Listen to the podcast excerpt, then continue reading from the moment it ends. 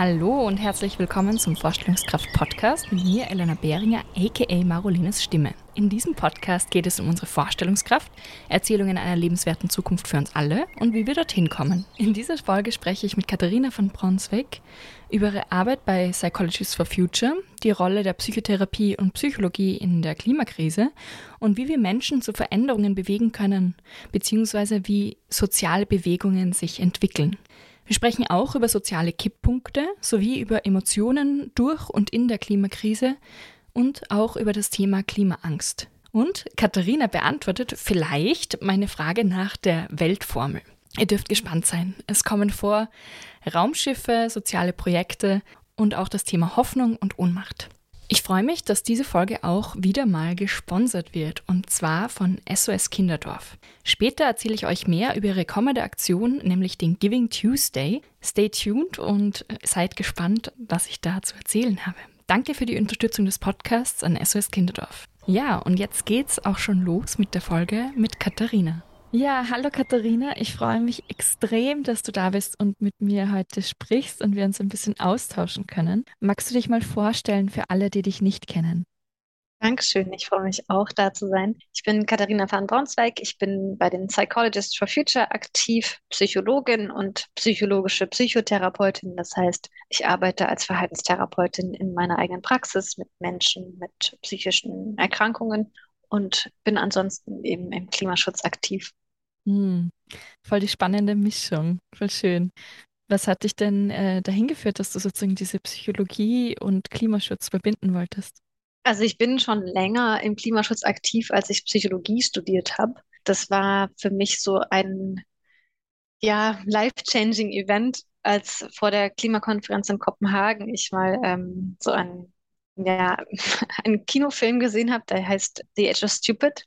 Und da geht es eben darum, warum Menschen nicht ins Handeln kommen. Und ich kam so aus dem Kino raus und war eigentlich schon ganz äh, selbstzufrieden, weil ich dachte, ja, naja, ich habe ja Ökostrom und ich esse vegetarisch, ich mache eigentlich schon alles richtig. Und dann kam ich an einer Greenpeace-Freiwilligen vorbei, die zu jemand anderem sagte, es reicht ja nicht, das eigene Leben zu verändern, man muss auch andere Menschen davon überzeugen. Und dann bin ich wirklich wie angewurzelt stehen geblieben und habe gesagt, okay, was kann ich tun? Und seitdem habe ich so für mich entdeckt, dass ich zusammen mit anderen echt viel bewegen kann und dass das für mich total sinnstiftend ist, mich in dem Bereich zu engagieren. Und dann habe ich in der Uni, als ich Psychologie studiert habe, schon immer so geschaut, was gibt es denn da so als Antworten aus der Psychologie, wie man andere Menschen davon überzeugen kann, ihr Verhalten zu verändern. Mhm. Und war so ein bisschen verzweifelt, weil ich immer so das Gefühl hatte, ja, aber wir kriegen, wir können ja nicht alle einzeln motivieren und irgendwie deren Verhalten verändern. Das dauert ja ewig. Mhm. Und dann habe ich irgendwie so für mich auch entdeckt, dass eben mit anderen zusammen wir das System verändern können. Also dass wir eigentlich politisch, gesellschaftlich die Rahmenbedingungen schaffen können, die es Menschen einfacher machen, ihr Verhalten zu verändern. Und mit dem Mindset war ich eigentlich schon länger unterwegs und dann haben eben zwei Kolleginnen die Idee gehabt, die Psychologists for Future zu gründen und die Berufsverbände der Psychologen und Psychotherapeuten angeschrieben und gefragt, ob jemand Lust hat, eine Stellungnahme mitzuschreiben. Und da habe ich mich dann zurückgemeldet und habe gesagt, ich bin dabei. Und dann haben wir die Psychologists for Future gestartet und ja, mittlerweile sind die Psychologists for Future ein eingetragener Verein in Deutschland mit 1000 Mitgliedern. Es gibt auch Ländergruppen in anderen Ländern, in Österreich, in der Schweiz, in der Slowakei, in den Niederlanden, in Skandinavien und ja, Schwester Gruppen, die Climate Psychology Alliance in den USA und in Großbritannien zum Beispiel. Also so eine ganze Bewegung von KlimapsychologInnen, die sich da gegründet hat. Hm, cool, wow.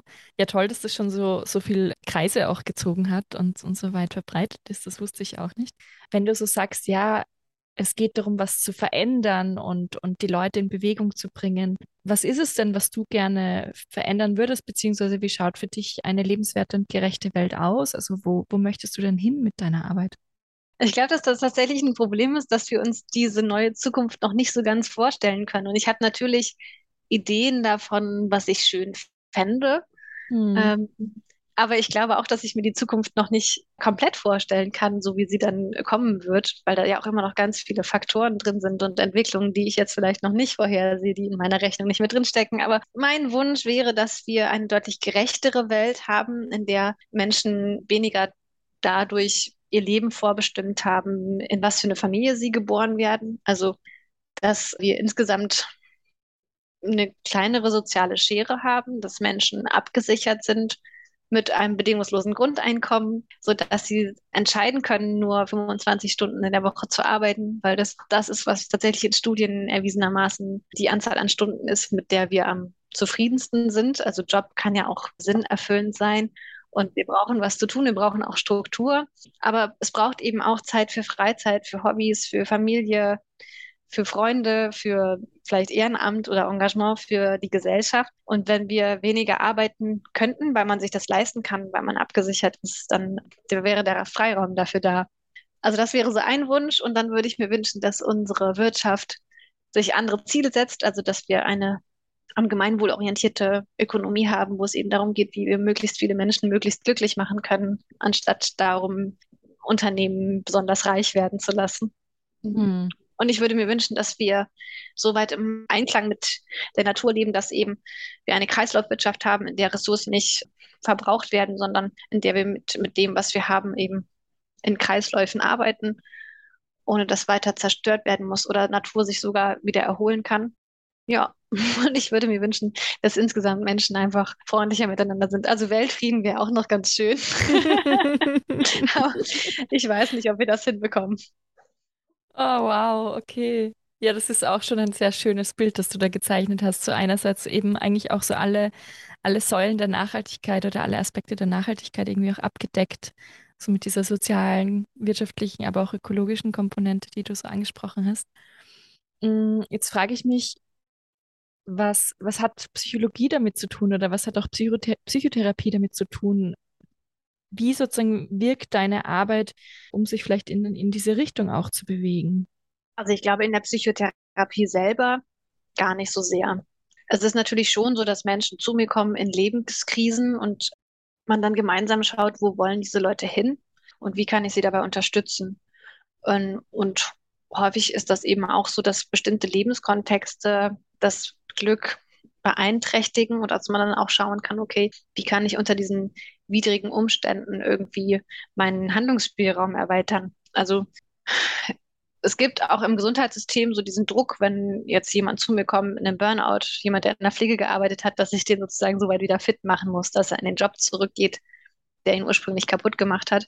Mhm. Aber ehrlich gesagt geht es meiner Meinung nach nicht nur darum, selbstoptimierungsmäßig denjenigen ja. beizubringen, wie sie sich noch besser entspannen können, damit sie besser damit klarkommen, dass sie in unterbesetzten Situationen arbeiten müssen, sondern da würde es meiner Meinung nach eher darum zu gehen, um zu gucken, wie kann ich zum Beispiel, indem ich mich in einer Gewerkschaft engagiere, mich dafür einsetzen, dass diese widrigen Umstände sich ändern. Also da ist so ein bisschen auch die Frage, was sehe ich als meine Aufgabe als Psychotherapeutin? Und das, das ist natürlich immer davon abhängig, was sind die Ziele der einzelnen Personen. Also ich versuche da nicht irgendjemandem was aufzudrängen. Wenn das jemand ist, der sagt, nö, mit Gewerkschaft will ich nichts zu tun haben, dann mache ich das natürlich auch nicht. Aber da sozusagen Menschen Selbstwirksamkeit zurückzugeben, ist, glaube ich, ein ganz wichtiger Aspekt. Und ansonsten ist das aber eher was, was eben außerhalb der Praxis stattfindet. Also wo ich mir die umweltpsychologische Forschung anschaue, die kommunikationspsychologische Forschung und eben mit den Psychologists for Future an der Wissenschaftskommunikation beteiligt bin. Also wir versuchen diese Erkenntnisse einfach noch bekannter zu machen, weil das eben wichtiges Wissen ist für die Transformation der Gesellschaft. Also so mehr so im Ehrenamt daran mitzuarbeiten, dass wir diese Transformation hinbekommen. Hm. Okay, cool. Und das heißt, mit den Psychologists for Future, du sagst jetzt, hast jetzt schon gesagt, es geht um Wissenschaftskommunikation. Was sind denn so die wichtigsten Erkenntnisse, um eben diese Transformation beeinflussen zu können aus der, aus der Forschung, aus der Psychologie? Also ich glaube, dass es da tatsächlich einen interdisziplinären Blick braucht und nicht nur aus der Psychologie. Ähm, mhm. Etwas, was mir total viel Hoffnung gegeben hat, war eigentlich eine Erkenntnis aus der Soziologie. Mhm. Darüber, dass gesellschaftliche Transformation auch nicht nur in kleinen Schritten passiert, also so graduelle Veränderungen, sondern dass es auch in sozialen Systemen Kipppunkte gibt. Genauso wie im Klimasystem, dass wenn ein bestimmter Teil der Gesellschaft sich verändert, das sozusagen schnell zu großen Veränderungen in der ganzen Gesellschaft führen kann. Und das sind so 10 bis 25 Prozent. Und in Bezug auf die Klimakrise haben wir die längst. Also ich glaube auch, dass die Transformation schon total im Gange ist. Wir müssen es jetzt nur schaffen, sie zu beschleunigen, damit wir es irgendwie hinbekommen, die Klimakrise so weit einzugrenzen, dass unsere Lebensgrundlagen erhalten werden können. Aber das bereitet mir total Freude und ist auch wichtig, dass man da so die Fortschritte irgendwie schon sieht, die schon Hm. im Gange sind. Und ansonsten aus der Psychologie wissen wir zum Beispiel, was Hürden sind. Also zum Beispiel, dass Menschen von der Gehirnbiologie her eigentlich erstmal nicht dafür gemacht sind, ein Problem vom Ausmaß der Klimakrise zu verstehen. Wir Ja. haben ein Gehirn, was dafür programmiert ist, darauf zu reagieren, dass ein Säbelzahntiger aus dem Gebüsch springt. Aber wir sind nicht dafür gemacht, auf so langfristige, komplexe und unsichtbare Probleme wie die Klimakrise zu reagieren. Und das macht es uns ein bisschen schwer. Wobei wir auch das tatsächlich im Kollektiv überwinden können. Also zusammen mit den wissenschaftlichen Strukturen, die wir haben und politischen Strukturen, können wir auch solche Probleme bezwingen, auch wenn sie eben nicht aus einem Gebüsch springen. Aber dafür braucht es halt mehr als nur einen Menschen. Und das ist sozusagen eine wichtige Erkenntnis aus der Kommunikationspsychologie oder aus der Kognitionspsychologie, dass wir erstmal eigentlich für so ein Problem nicht optimal vorbereitet sind. Und dann ist eben die Frage, wie schaffen wir es, das Verhalten von Menschen zu verändern. Und da hat die Umweltpsychologie und auch die Gesundheitspsychologie ganz viele Modelle, wo es darum geht zu erklären, welche Einflussfaktoren auf Verhalten gibt es. Also zum Beispiel die Handlungsmöglichkeiten müssen da sein. Der Kontext muss also stimmen. Ich muss auch der Meinung sein, dass es was bringt, was ich da mache.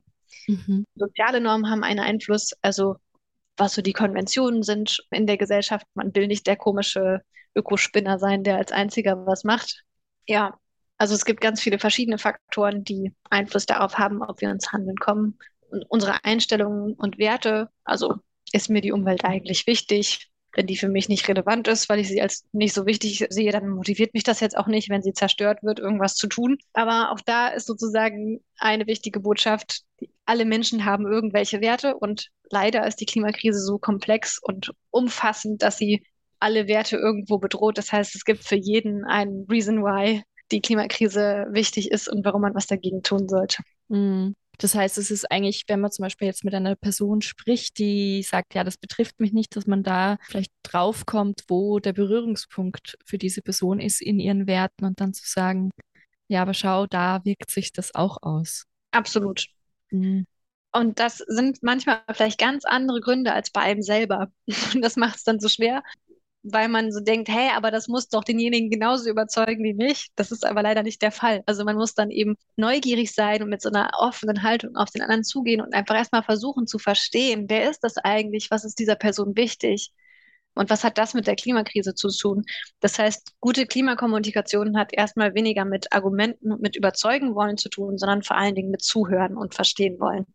Mhm. Mhm. Voll, ja, das resoniert bei mir extrem. Ich glaube, dass dieses Zuhören, wirklich zuhören, also wirklich hinhören, was hat diese Person gerade gesagt, was ist, was wir auch einfach, was so eine Kompetenz ist, die wir vielleicht auch mehr noch schulen müssen oder die ein bisschen verloren gegangen ist, auch immer wieder. Mhm. Ja. Mhm. Ich habe auch vorhin gemerkt, als du drüber gesprochen hast, so die Transformation ist schon im Gange. Da, da sind bei mir gleich irgendwie, da ist gleich irgendwie Freude und auch so eine Berührtheit irgendwie angekommen, weil ich das Gefühl hatte, es hatte so, boah, ja, das zu spüren fühlt sich total gut an. Ja. Und dass, dass wir schon in diesem Prozess mittendrin sind und da so eine Chance gerade auch ist, ist total schön. Genau, also das wollte ich irgendwie noch teilen, weil das bei mir einfach auch gerade so präsent war. Ja, und ich glaube, es ist wichtig, dass wir beides haben. Also sowohl dieses, was wir verhindern wollen, also das, was uns vielleicht auch Angst macht oder uns wütend macht, wo wir empört sind oder was uns traurig macht.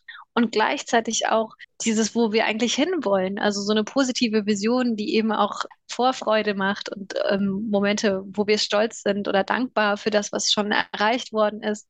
Also es braucht, glaube ich, beides, um Hm. in diesen Zeiten irgendwie gut leben zu können. Absolut, ja, voll.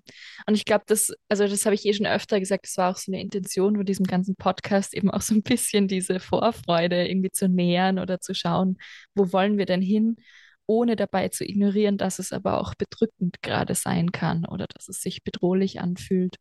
Und da merke ich immer wieder, dass das auch so eine Gratwanderung ist, sich zwischen diesen beiden Polen irgendwie zu bewegen. Ja. Das ist ja auch eine total schöne Botschaft, die in den unangenehmen Gefühlen drin steckt. Also weil das zeigt uns ja, dass uns etwas wichtig ist. Und das ist ja auch eigentlich total schön, auch wenn es gleichzeitig unangenehm ist. Mm, voll, absolut. Du hast jetzt gerade auch so diese Themen Angst und Bedrückung angesprochen. Es gibt ja im Moment sehr, sehr viele Leute, die eigentlich Angst haben. Klimaangst ist so ein Begriff, den, den man immer wieder hört. Und ich merke das auch, wenn ich mit, vor allem mit Jugendlichen spreche. Ich habe das Gefühl, bei Kindern ist es nochmal anders. Wobei das, also ich habe letztens ein Gespräch mit einem achtjährigen Mädchen gehabt, die auch schon davon spricht, so, ja, es ist irgendwie bedrohlich und sie weiß ja nicht, wie es dann irgendwie ausschauen wird in Zukunft und was überhaupt dann werden kann oder, oder was überhaupt dann die Umgebung irgendwie noch hergibt, so als äh, lebenswerte Umgebung. Mhm. Ist das ein Thema, das dir auch in deiner Praxis immer wieder begegnet? Also in meiner Praxis tatsächlich eigentlich gar nicht. Mhm. Ich bin ja vor allen Dingen Erwachsenentherapeutin und mein Eindruck ist, dass es bei den Erwachsenen so ist, die haben schon sowas wie so eine Art Weltschmerz. Also die sind natürlich berührt von, vom Krieg und von der Pandemie und schon auch von der Umweltzerstörung. Aber ich glaube, viele Erwachsene sind an so einem Punkt der Resignation angekommen. Von, ja, das ist alles schlimm, aber ich kann da ja eh nichts dran ändern. Mhm. Und deswegen auch schon so ein bisschen abgestumpft sind und sich da nicht mehr so mit beschäftigen. Und ich glaube, wir alle wissen, wie das ist, wenn man so als Jugendlicher oder als Kind irgendwann versteht, dass die Welt nicht so schön ist, wie einem immer erzählt wurde. Hm, diese Desillusionierung. Und ich glaube, dass gerade jüngere Menschen dann auch mehr gegen ankämpfen. Und wenn man dann älter geworden ist, hat man vielleicht schon häufiger die Erfahrung gemacht, die Politik tut nicht das, was wichtig wäre und ähm, gibt dann vielleicht eher auf. Was jetzt nicht ein besserer Zustand ist, es ist einfach nur ein anderer Zustand. Und ich glaube, dass es da wichtig ist, in beiden Fällen, dass man aus dieser Ohnmacht wieder rauskommt und irgendwie sieht, was kann man denn tun, um das zu verhindern, dass es so weit kommt. Aber das ist eben deswegen etwas, was jetzt in meiner Praxis mit den Erwachsenen eigentlich gar nicht so oft das Thema ist. Das ist tatsächlich etwas, was Kinder- und Jugendpsychotherapeutische KollegInnen eher sagen, dass das bei denen in der Praxis mal auftaucht. Wobei auch, wenn man sich die Forschung anschaut, jetzt behandlungsbedürftige Klimaängste in dem Sinne gibt es extrem wenig. Also da sind wir so im einstelligen Prozentbereich die aller, allermeisten Menschen schaffen es eigentlich ganz gut, diese Gefühle zu verarbeiten. Und im besten Fall schafft man es halt, die Fachbegriff wäre jetzt handlungsleitend einzusetzen. Also zu gucken, was kann ich tun, um die Ursache für dieses Gefühl sozusagen zu beheben. Weil Gefühle ja immer ein Hinweis sind auf zugrunde liegende Bedürfnisse. Und Angst zum Beispiel warnt uns vor Gefahren oder vor potenziellen zukünftigen Gefahren und sagt uns wie so eine Warnleuchte, dass wir was tun müssen, um dieses Problem zu beseitigen oder zu verhindern, dass es eintritt. Und deswegen ist es wichtig, dass wir die Angst haben. Und dann kann man eben schauen, okay, was kann ich denn jetzt konkret zur Lösung beitragen? Und das ist dann die beste Möglichkeit, mit Klimaangst umzugehen. Mhm. Finde ich total spannend, dass das sozusagen noch sich so in so einem kleinen Prozentstellenwert bewegt, wo das wirklich sozusagen Menschen irgendwie wirklich Schwierigkeiten bereitet.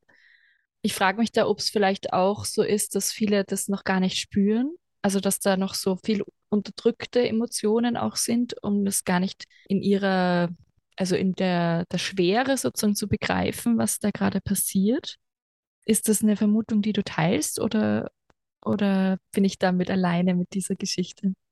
Also da gibt es tatsächlich keine Studie dazu. Deswegen kann ich das jetzt nicht wissenschaftlich fundiert sagen. Ich glaube, dass es schon eine Diskrepanz gibt zwischen der Wahrnehmung des Problems und der tatsächlichen Größe des Problems. Also, dass viele Leute nicht verstehen, wie existenziell die Lage ist, in der wir gerade sind. Und dass sie deswegen einfach nicht so besorgt sind, wie sie wären, wenn sie Bescheid wüssten. Wobei grundsätzlich wissen, dass es die Klimakrise gibt und dass das nicht gut ist, tun schon die meisten Menschen in unserer Gesellschaft. Aber viele haben, glaube ich, nicht verstanden, was die Kipppunkte bedeuten mhm. und ähm, wie weit wir schon fortgeschritten sind in dem Prozess. Und ich glaube, von denjenigen, die es verstanden haben, gibt es immer noch einen großen Anteil von denen, die es trotzdem schaffen, diese Balance zu finden zwischen dem Reinsteigern in diese Ängste und auf der anderen Seite der Vermeidung dieser Gefühle. Also dieses, ich schaffe das so in der goldenen Mitte, manchmal diese Gefühle zuzulassen und zu verarbeiten, das auch auf einer emotionalen Ebene zu verdauen, in welcher Lage wir gerade sind und aktiv zu werden, damit Lösungen umgesetzt werden können. Und das ist eigentlich so der goldene Weg, wenn man das schafft, sowohl das Verdauen der Situation, in der wir gerade sind, und das ist emotionale Arbeit, und auf der anderen Seite eben zu gucken, was sind meine Handlungsmöglichkeiten, damit die Lösungen wahrscheinlicher werden. Und das ist, glaube ich, ein relativ großer Teil Manche Leute sind noch nicht so gut darin, wirklich effektiv was zur Lösung beizutragen, weil sie sich vielleicht auch mit so Alibi-Verhaltensweisen selber beruhigen. Das heißt, die Ängste sind dann weg, aber der Impact im Sinne des CO2-Ausstoßes ist jetzt nicht so groß. Also viele Leute, wenn man sie fragt, was sie für die Umwelt tun, sagen zum Beispiel, ja, ich, ich trenne den Müll. Mhm. Das ist natürlich wichtig und gut, aber es reicht halt nicht. Es reicht dann vielleicht in dem Moment, um das unangenehme Gefühl wegzumachen, aber es reicht halt nicht, um den Planeten zu retten. Und da ist es, glaube ich, wichtig, dass wir nicht nur darüber informieren, wie groß das Problem ist, in dem wir gerade sind, sondern dass Leute halt auch Infos darüber kriegen, welche Verhaltensveränderung hat welche Auswirkungen, was bringt wie viel und was sind die großen Stellschrauben, an denen ich was machen kann. Und das ist halt eher eine Ernährungsumstellung und der Verzicht aufs Fliegen und Mobilität insgesamt. Also ja. das sind die größeren Stellschrauben, die wir haben, die natürlich auch teilweise ein bisschen unbequem sind. Aber das wäre eben viel relevanter, als den Müll zu trennen und auf den Coffee-to-go-Becher zu verzichten. Mm, voll. Ja, du sprichst einen, einen wichtigen Punkt an, weil da, also ich denke mir, diese, diese drei Punkte mit sozusagen Fliegen, Mobilität und, und äh, Ernährung sind ja auch jetzt nicht so wirklich was Neues. Also es gibt es irgendwie schon sehr lange oder zumindest einige, zwei, zwei Jahrzehnte oder so, wo das irgendwie schon Thema ist als Lösung. Warum glaubst du, oder, oder was gibt es da auch in der Literatur oder vielleicht in der Wissenschaft? Was sind so Gründe, warum das noch nicht ausreichend passiert? Also du hast schon dieses Alibi-Verhalten angesprochen. Gibt es da noch mehr, was sozusagen wirklich so eine Transformation gerade noch hemmt? Absolut. Also ein ganz wesentlicher Faktor, der auch immer von uns unterschätzt wird, sind die sozialen Normen. Also wir sind als Menschen einfach totale Herdentiere und orientieren uns in viel von dem, was wir tun, an dem, was wir als normal wahrnehmen. Also wir machen so das, was unsere Freunde machen, wie unsere Familie das macht und äh, gucken uns so das Verhalten ab. Und wenn andere Leute ihr Verhalten nicht verändern, dann ist es für uns besonders schwer, das auch zu machen. Also wenn alle anderen um uns herum fliegen, dann wirkt das halt, als wäre das okay. Und dann macht man es halt trotzdem, obwohl man weiß, dass es nicht gut fürs Klima ist, weil es halt so normal ist. Voll, ja. Eine kurze Unterbrechung von diesem Gespräch, um euch kurz etwas über die Aktion, den Giving Tuesday von SOS Kinderdorf zu erzählen. SOS Kinderdorf setzt sich weltweit für Kinder, Jugendliche und Familien in Not ein. Am 29.11., also nächsten Dienstag, findet der jährliche Giving Tuesday von SOS Kinderdorf statt. An diesem Tag wird jede Spende verdoppelt. Damit unterstützt ihr effektiv und wirksam die Hilfe von SOS Kinderdorf für Familien in Österreich und steigert damit die Chance für Kinder auf eine bessere Zukunft. Dieses Jahr werden die gesammelten Spenden für den Neubau des SOS Kinderdorfs in Altmünster verwendet. Im Zuge des nachhaltigen Neubaus entsteht Platz für passgenaue moderne Angebote wie Eltern-Kind-Wohnen, traumapädagogische Individualbetreuung, ein Familienrathaus und ein Therapiehaus. Wenn ihr für SOS Kinderdorf spenden wollt, dann geht am 29.11.2022 auf die Homepage sos-kinderdorf.at slash campaign slash giving-tuesday. Den Link findet ihr auch in den Show Notes, so wie immer. Und jetzt geht's zurück zum Gespräch mit Katharina. Ja, es ist spannend, weil im Prinzip heißt das ja auch, dass sozusagen diese, diese erste Person zu sein, die startet mit etwas, dass das total schwierig ist da mal anzufangen, weil man eben so ein bisschen alleine damit am Anfang ist und das vielleicht auch das Ganze dann irgendwie mühsamer oder unangenehmer macht. Also ich kenne diese Situation auch, dass ich dann manchmal mich wieder angepasst habe oder irgendwie dann doch irgendwie vielleicht wieder nicht so umweltfreundlich was gemacht habe, weil ich halt gemerkt habe, okay, ich bin halt da am total verlorenen Posten so ein bisschen mhm. damit. Ja, ja, und also es gibt einfach Menschen, die eher so Pioniere sind und Menschen, die eher so die sind, die dann im zweiten Schritt mitgehen. Mhm. Da gibt es einfach, mm, ja, würde ich jetzt sagen, persönlichkeitsmäßig Unterschiede zwischen Leuten. Diese Early Adopters oder Pioniere, die einfach vorangehen, die sind da vielleicht ein bisschen abgebrühter und denen ist es ein bisschen egaler, wenn andere Leute denken, hey, was macht der denn da? und dann gibt es eben die, die sich erst dann trauen, wenn es sozusagen schon zum Trend geworden ist, irgendwie mhm. so mitzugehen. Voll. Ich glaube, deswegen gibt es ja auch so ein bisschen dieses, immer wieder mal dieses Gefühl von, ja, wir müssen irgendwie Nachhaltigkeit oder Klimaschutz cool machen oder es muss irgendwie so voll Mainstream werden, dass das eben alle plötzlich machen wollen. Oder ich habe da irgendwie auch so dieses Bild im Kopf, ähm, ich weiß nicht, ob du dieses Video kennst, da gibt es so ein, das so ein Wiesenstrand irgendwie bei einem See, glaube ich, oder so. Und ein Typ fängt an, total wild zu tanzen. Und dann kommt eine zweite Person dazu und tanzt mit. Und dieser eine Typ tanzt aber sicher so 30 Sekunden, fast eine Minute alleine, bis eine zweite Person kommt.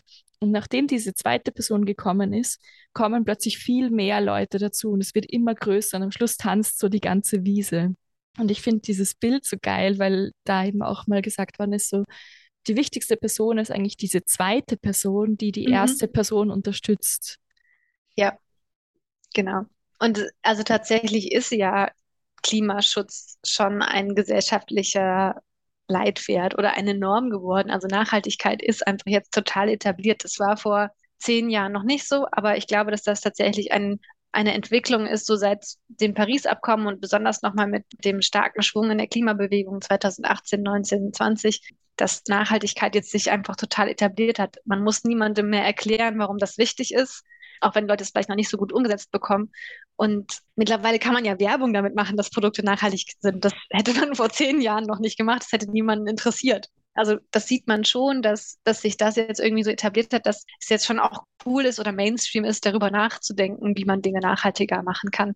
Die Frage ist jetzt also nicht mehr, ob wir Dinge nachhaltig machen, sondern nur noch, wie wir sie nachhaltig machen. Und da gibt es dann halt doch nochmal Unterschiede. Das heißt aber, in dem Sinne haben wir da, und deswegen sage ich, die Transformation ist schon in vollem Gange, definitiv schon was erreicht, mm. den wir jetzt aufbauen können und was wir einfach noch beschleunigen müssen. Mm.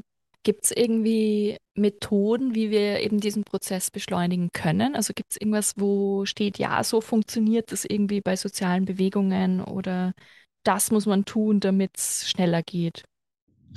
Du fragst mich gerade nach der Weltformel. also ich glaube, eine eindeutige Antwort darauf haben wir noch nicht. Was wir aus der soziologischen Forschung wissen, ist, dass es so ist, dass man in gesellschaftlichen Nischen, ist dann der Fachbegriff, also kleinen Teilen von der Gesellschaft, Lösungen entwickelt und dass die dann so in den Mainstream hineinschwappen können. Das ist ja auch das, was wir jetzt mit dem Thema Nachhaltigkeit irgendwie erlebt haben und wo es dann noch darum geht, konkrete Lösungen für einzelne Bereiche in so Nischen zu entwickeln und die dann mainstreamfähig zu machen. Und das kann einerseits einfach mit der Zeit kommen oder damit, dass irgendwelche Influencer, MeinungsführerInnen in der Gesellschaft das so besonders promoten oder dass es zum Beispiel zu einer gesellschaftlichen Regel gemacht wird in einem Gesetz. Also, dass man einfach klar sagt, okay, diese Lösung wollen wir jetzt haben, die wird jetzt gefördert und wir schreiben das einfach in ein Gesetz rein. Und manchmal hilft es auch, dabei, solche Ideen zu etablieren, wenn man bisherige Denkmuster und Routinen unterbricht. Und das kann einerseits sein, sowas wie eine Pandemie oder eine Krise, wo man irgendwie so merkt, okay, das, wie wir es bisher gemacht haben, funktioniert so nicht mehr. Unsere Routine ist irgendwie irritiert und jetzt müssen wir umdenken und einen neuen Umgang mit den Sachen finden das kann es eben erleichtern, dass solche Sachen dann, wenn sie schon da sind, einfach schneller etabliert werden können, weil der Raum dafür dann plötzlich da ist. Und das kann aber auch sein, zum Beispiel Aktionen von zivilem Ungehorsam. Die sind auch disruptiv, die unterbrechen die Routine und irritieren total und erzeugen Kontroversen und Diskussionen. Und das ist dann auch ein Raum, in dem sich neue Ideen etablieren können. Und das ist auch der Sinn, weswegen Menschen eben zivilen Ungehorsam machen um mhm. zu irritieren. Das heißt nicht, dass sie sympathisch sind und auch nicht, dass sie unbedingt gemocht werden, sondern Ziel ist ja erstmal nur, Routinen zu unterbrechen und neue Denkräume zu eröffnen. Mhm. Und in diesen Zwischenräumen passiert dann sozusagen Veränderung oder ist zumindest die Möglichkeit da, etwas eben anders zu machen. So ist es gemeint, oder? Mm, genau. Mhm. Also erstmal geht es darum, also in den konkreten gesellschaftlichen Nischen Alternativen auszuprobieren, Probewohnen in der Zukunft wo man auch Erfahrungen damit machen kann, konkrete Erfahrungen. Und bei zivilem Ungehorsam oder Krisensituationen ist es eher das Irritieren im Denken. Also mhm. so dieses, wie ich es bisher gemacht habe, die Gewohnheiten, die Routinen, die ich so habe, die funktionieren plötzlich nicht mehr. Also in der Pandemie, wenn Lockdown ist, kann ich halt nicht mehr so eben einkaufen, wie ich das früher gemacht habe, sondern ich muss Sachen anders machen. Und das ist dann so ein, so ein Moment, wo wir sozusagen neue Routinen aufbauen können oder wo es uns leichter fällt, Gewohnheiten zu verändern. Mhm. das heißt ja im Prinzip noch nicht, dass es dann zwangsläufig irgendwie dann nachhaltiger wird oder. Nö. Also es, ja, okay. Mhm. Es gibt keine Garantie dafür, in welche Richtung dieser Wandel geht. Mhm. Mhm. Spannend. Und also bei mir, also ich habe so, wenn, wenn ich an die Pandemie zum Beispiel denke, ist halt auch so, ist, das war ja auch so ein Ausnahmezustand, der eigentlich auch sehr viele Emotionen hochgebracht hat, wie eben Angst oder Unsicherheit und wo man eigentlich auch so vielleicht sogar eine Verzweiflung irgendwie drinnen war. Da stelle ich es mir dann irgendwie schwierig vor, halt irgendwie wirklich was, was Transformatives irgendwie umzusetzen, wenn man dann so in diesen, in diesen Emotionen drin steckt. Gibt es da irgendwie Möglichkeiten, aus dem irgendwie gut auszusteigen wieder? Oder ist das irgendwie in diesem Modell irgendwie einkalkuliert, dass vielleicht auch manche Personen dann total in diese Ohnmacht fallen, weil das so überfordernd ist? Ja, also diese Unsicherheit, die man in so einer Situation spürt, das ist eigentlich der Hinweis darauf, dass diese Disruption gerade stattgefunden hat und die Routine halt nicht mehr funktioniert, weil Routinen ist das und Gewohnheiten, was uns Sicherheit gibt. So der Alltag läuft so, wie er halt läuft. Das irritiert ist, ist erstmal Unsicherheit da. Das ist nicht angenehm, absolut. Und dann ist halt die Frage, sind positive Alternativen für mich verfügbar und kriege ich das dann umgesetzt? Und wenn ich keine Alternative habe und mein altes Muster auch nicht mehr funktioniert, dann kann es halt eher noch dazu kommen, dass man sozusagen auf noch ursprünglichere Muster zurückgreift und dann zum Beispiel Verschwörungsdenken zunimmt. Und das haben wir ja in der Corona-Pandemie auch gesehen, weil so eine Erzählung zu haben, so eine Verschwörungserzählung, einem das Gefühl von Kontrolle irgendwie wiedergibt, wenn man das Gefühl hat, ich habe wenigstens verstanden, was hier gerade passiert. Und das ist so eine Illusion von Kontrolle, die man dadurch irgendwie aufrechterhalten kann. Und das macht ja dann auch wütend zum Beispiel. Also es gab ja dann auch die ganzen Corona-Demos von Leuten, die gegen die Maßnahmen demonstriert haben. Also man hat so ein Gefühl von Handlungsfähigkeit zurück, auch wenn es eine irrationale Form ist wo ich jetzt sagen würde, okay, ist wissenschaftlich nicht so fundiert, was sie dann gesagt haben und gefordert haben. Aber zumindest hatten sie ein Gefühl von, ich habe es verstanden und ich kann was tun wieder. Und das ist dann das Bedürfnis in der Psyche, was dahinter steckt, also Kontrolle irgendwie wieder zu erleben, vielleicht auch was Besonderes zu sein, weil man derjenige ist, der es verstanden hat, im Gegensatz zu den ganzen anderen Leuten, die es nicht verstanden haben. Und das ist dann halt auch wichtig, wenn man mit Menschen zu tun hat, die solchen Verschwörungserzählungen anhängen, dass man sich nicht nur denkt, mein Gott, die sind ja dumm, sondern dass es da um ganz andere Sachen geht und man dann eben auch schauen kann, wie können die für sich das Gefühl von Kontrolle wiederbekommen in so einer schwierigen und unsicheren Lage wie jetzt gerade, weil eben nicht alle Menschen das so gut wegstecken können. Mm. Das heißt, es ist eigentlich auch total wichtig, in Nicht-Krisenzeiten eben an Alternativen zu arbeiten und da vielleicht auch schon ganz klare Wege zu haben oder zumindest Ideen zu haben, wie man Dinge umsetzen könnte, damit das dann im Krisenfall, dass man auf das zurückgreifen kann, oder? Also dass da irgendwie so eben so was anderes noch da ist, wo man dann irgendwie ein bisschen Anker hat. Ja, das wäre optimal. Also wenn wir sozusagen die Lösungen schon da haben und man sie dann nur im richtigen Moment aus der Schublade ziehen kann und sagen, so, und das ist das, was wir jetzt brauchen. Und die Politik das dann eben hochskalieren kann, damit es sich etabliert. Mhm, okay. Ja, bei mir ist gerade voll viel im Kopf noch so. Ich finde das irrsinnig spannend mit nochmal zurückgehend auf diese, diese Demos oder so quasi, dass da eben auf, dass das so ein Kontrollgewinn war eigentlich. Auch dass Verschwörungserzählungen so ein Kontrollgewinn sind wie schafft man es denn dann, dass die Leute überhaupt wieder offen sind für was anderes? Weil ich denke mir, wenn so ein starker Bezugspunkt wird oder so ein Sicherheitsgefühl hervorruft, dann will man das wahrscheinlich auch nicht mehr so gerne loslassen. Absolut.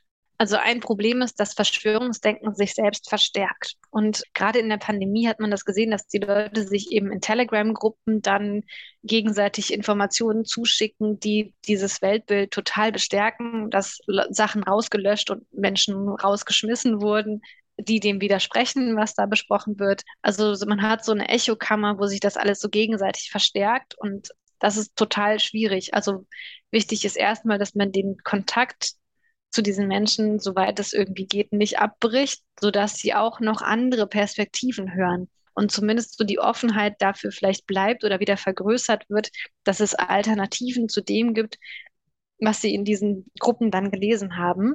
Und mit ein wichtiger Faktor bei Verschwörungserzählungen ist, ist das Misstrauen in wahrgenommene mächtige Gruppen. Das kann die Politik sein, das können die Banker sein oder die Juden oder irgendwelche Eliten oder die Wissenschaft, denen man dann eben misstraut und denen man unterstellt, dass sie einem was Böses wollen.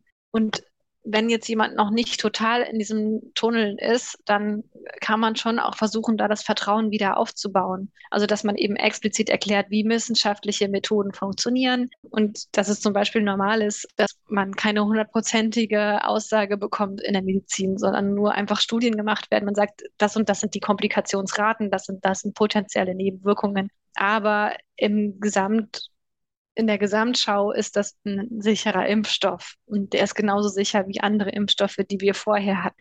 Also da kann man dann nur versuchen, eben darüber, dass man Leuten Methoden erklärt und dass man sehr transparent ist in der Kommunikation, auch in der politischen Kommunikation, im besten Fall gut begründet, warum welche Maßnahmen getroffen werden und warum sie vielleicht im Nachhinein verändert werden, dass man so das Vertrauen wieder aufbaut. Und wenn jetzt jemand wirklich sehr, sehr weit im Verschwörungsdenken angekommen ist, ist er aber eben dafür nicht mehr offen weil er sagt, du bist keine verlässliche Informationsquelle für mich. Die glaube ich jetzt einfach nicht mehr. Und dann gibt es sozusagen nur noch zwei Auswege, außer sie bleiben eben drin. Und zwar, wenn sozusagen das Ganze so sehr mit der Realität clasht, dass das Denken nicht mehr aufrechterhalten werden kann. Also ich fantasiere jetzt irgendwas zusammen.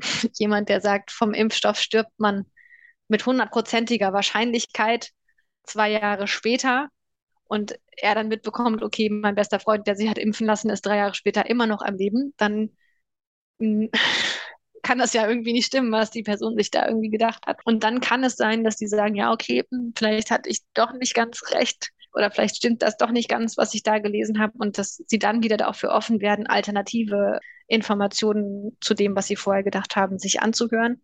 Oder es gibt eben auch Beratungsstellen, die tatsächlich damit helfen, Leute da wieder rauszukriegen. Also Mhm. Veritas ist eine Beratungsstelle für Angehörige, Freunde von Menschen, die krass in Verschwörungsmentalität verfallen sind, um irgendwie denen zu helfen, gut damit umzugehen. Also man kann es schon schaffen, Leute aus dem Verschwörungsdenken wieder rauszubekommen, aber es ist, glaube ich, für alle Seiten sehr anstrengend.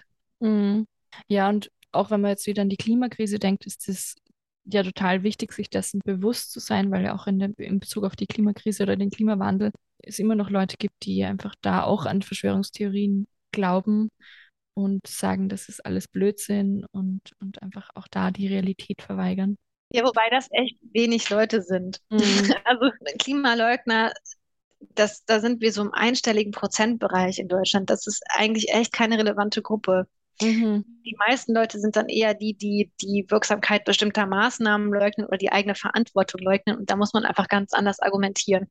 Mhm. Und da, glaube ich, geht es halt wirklich dann einfach darum zu gucken, was ist dein Reason Why das für dich relevant sein könnte und warum du dich vielleicht verantwortlich fühlen könntest und was ist das, was dich an den Maßnahmen stört und welche Maßnahmen wären welche, die du gut finden würdest. Da, also muss man dann einfach anders drüber reden. Mm, das ist, finde ich, gerade eine voll wichtige Unterscheidung. Sozusagen findet man die Maßnahmen schwierig oder da ist, ist das Ganze sozusagen, wird das nicht anerkannt als, als Fakt oder so. Mhm sind wir im Prinzip ja wieder am Anfang unseres Gesprächs angelangt, so eben, dass man da wieder zuhört und diese Neugierde irgendwie hat für die Personen. Mhm. Mhm. Ja. Auch im Sinne, dass du bald wieder weg musst, würde ich gerne so ein bisschen zum Abschluss kommen. Gibt es noch was, was du gerne teilen möchtest oder einen Gedanken, den du gerne teilen möchtest? Vielleicht auch was, was ich gar nicht gefragt habe, was bei dir irgendwie gerade noch da ist. Also wir haben ja jetzt noch gar nicht so viel über Klimagefühle geredet. Ich mhm. glaube, mir ist einfach nochmal wichtig zu sagen, dass Gefühle keine psychische Störung sind und dass das nichts Behandlungsbedürftiges ist, wenn man Emotionen hat. Das ist total menschlich. Das haben wir alle. Und das ist, also natürlich gibt es Menschen, die einfach damit überfordert sind und die es nicht schaffen, diese Gefühle gut zu verarbeiten. Und da kann es hilfreich sein, sich Hilfe zu holen bei einem Psychotherapeuten. Die Psychologists for Future bieten auch kostenlos Beratung für Menschen an, die in der Klimabewegung aktiv sind, wenn die sagen, das ist mir zu viel, ich schaffe das alles nicht mehr. Oder wenn man so die Tendenz hat, sich vielleicht auch im Aktivismus zu überarbeiten, damit man da eine gute Balance hinbekommt. Aber es ist erstmal ganz normal und irgendwie auch schön, wenn man es schafft, diese Gefühle wahrzunehmen und ja, den Raum zu geben. Mm. Ja, danke, dass du das jetzt nochmal angesprochen hast. Da wollte ich eigentlich auch noch drauf hinaus. Gibt es da irgendwie was, was helfen kann, um sich eben mit diesen eigenen Gefühlen auseinanderzusetzen?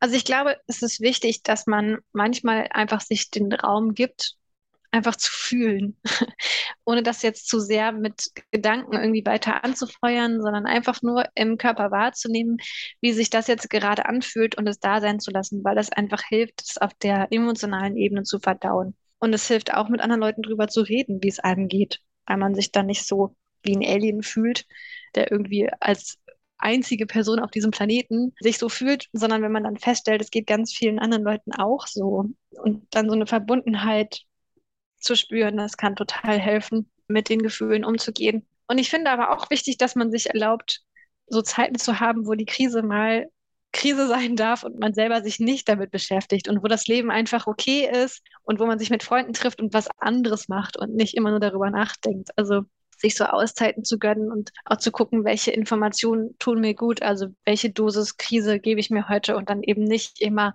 die aktuellsten Berichte dazu, welcher Kipppunkt jetzt vielleicht aktiviert sein könnte, zu lesen, sondern auch zu gucken, welche Fortschritte gibt es schon, welche Lösungen gibt es schon, welche inspirierenden Projekte gibt es da draußen, weil es wirklich ganz, ganz viele tolle Fortschritte und positive Projekte gibt, wo Leute diese Zukunft schon bauen, auf die wir hinarbeiten.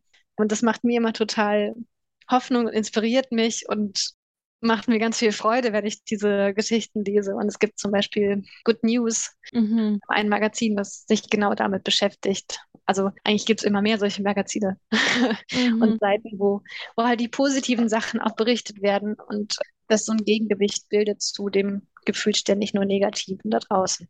Mhm, voll, ja. Ja, da möchte ich jetzt doch noch eine Frage stellen, und zwar, wenn du sagst, von Sachen, die irgendwie Hoffnung machen oder Projekten, die Hoffnung machen, hast du eins, das dir einfällt, das du kurz erzählen möchtest? Es gibt zu viele. Also nicht nur unbedingt im, im, Umwelt- und Klimabereich, sondern auch so soziale Projekte, die mir total Hoffnung machen. Also ich bin ein riesiger äh, Fan von Little Home. Das ist so ein, so ein kleiner Verein, die bauen so Tiny Houses für obdachlose Menschen, die denen dann sozusagen als Übergang helfen, von der Straße wegzukommen. Oder ich finde, es gibt unglaublich viele schöne so Umweltprojekte, wo zum Beispiel Moore wieder vernässt werden und eben so Lebensräume geschützt werden. Also es gibt auch einfach äh, coole Projekte, die zum Teil schon hochskaliert worden sind mit Sammeltaxis, die zum Beispiel durch Hamburg fahren. Ich liebe Mojas, also das sind diese Sammeltaxis in Hamburg, weil das einfach Elektroautos sind und äh, so große ja, Sammelbusse sozusagen. Das ist billiger als ein normales Taxi und es ist einfach wie in einem Raumschiff zu fahren. Das ist richtig cool. Also die sind einfach mega cool vom Design her und fahren halt elektrisch und das finde ich ziemlich nice. Hm. Also es gibt sehr, sehr, sehr, sehr viele Projekte, die ich cool finde. Hm. Wahrscheinlich habe ich jetzt die besten gerade gar nicht genannt. cool, aber danke schon für diese drei tollen Beispiele. Und ich denke, was da auch gleich wieder spürbar wird, ist so diese Freude, oder? Also auch wenn du sagst, so, das ist wie in einem Raumschiff zu fahren, da kriegt man ja. irgendwie gleich Lust, das auch zu machen. Und dann ist es irgendwie wieder, ja, auch spielerisch oder freudvoll, sozusagen diese Veränderungen irgendwie umzusetzen oder da auch ein Teil davon zu sein.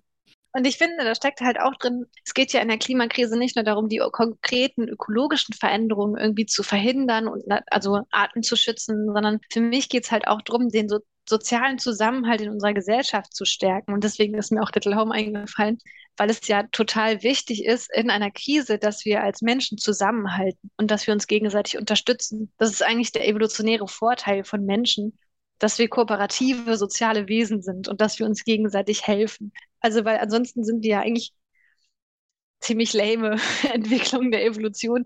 Wir laufen auf zwei Beinen, wir sind nicht besonders schnell, wir haben kein Fell mehr und wir tragen praktisch mit unserem Bauch die Trefferfläche vor uns weg.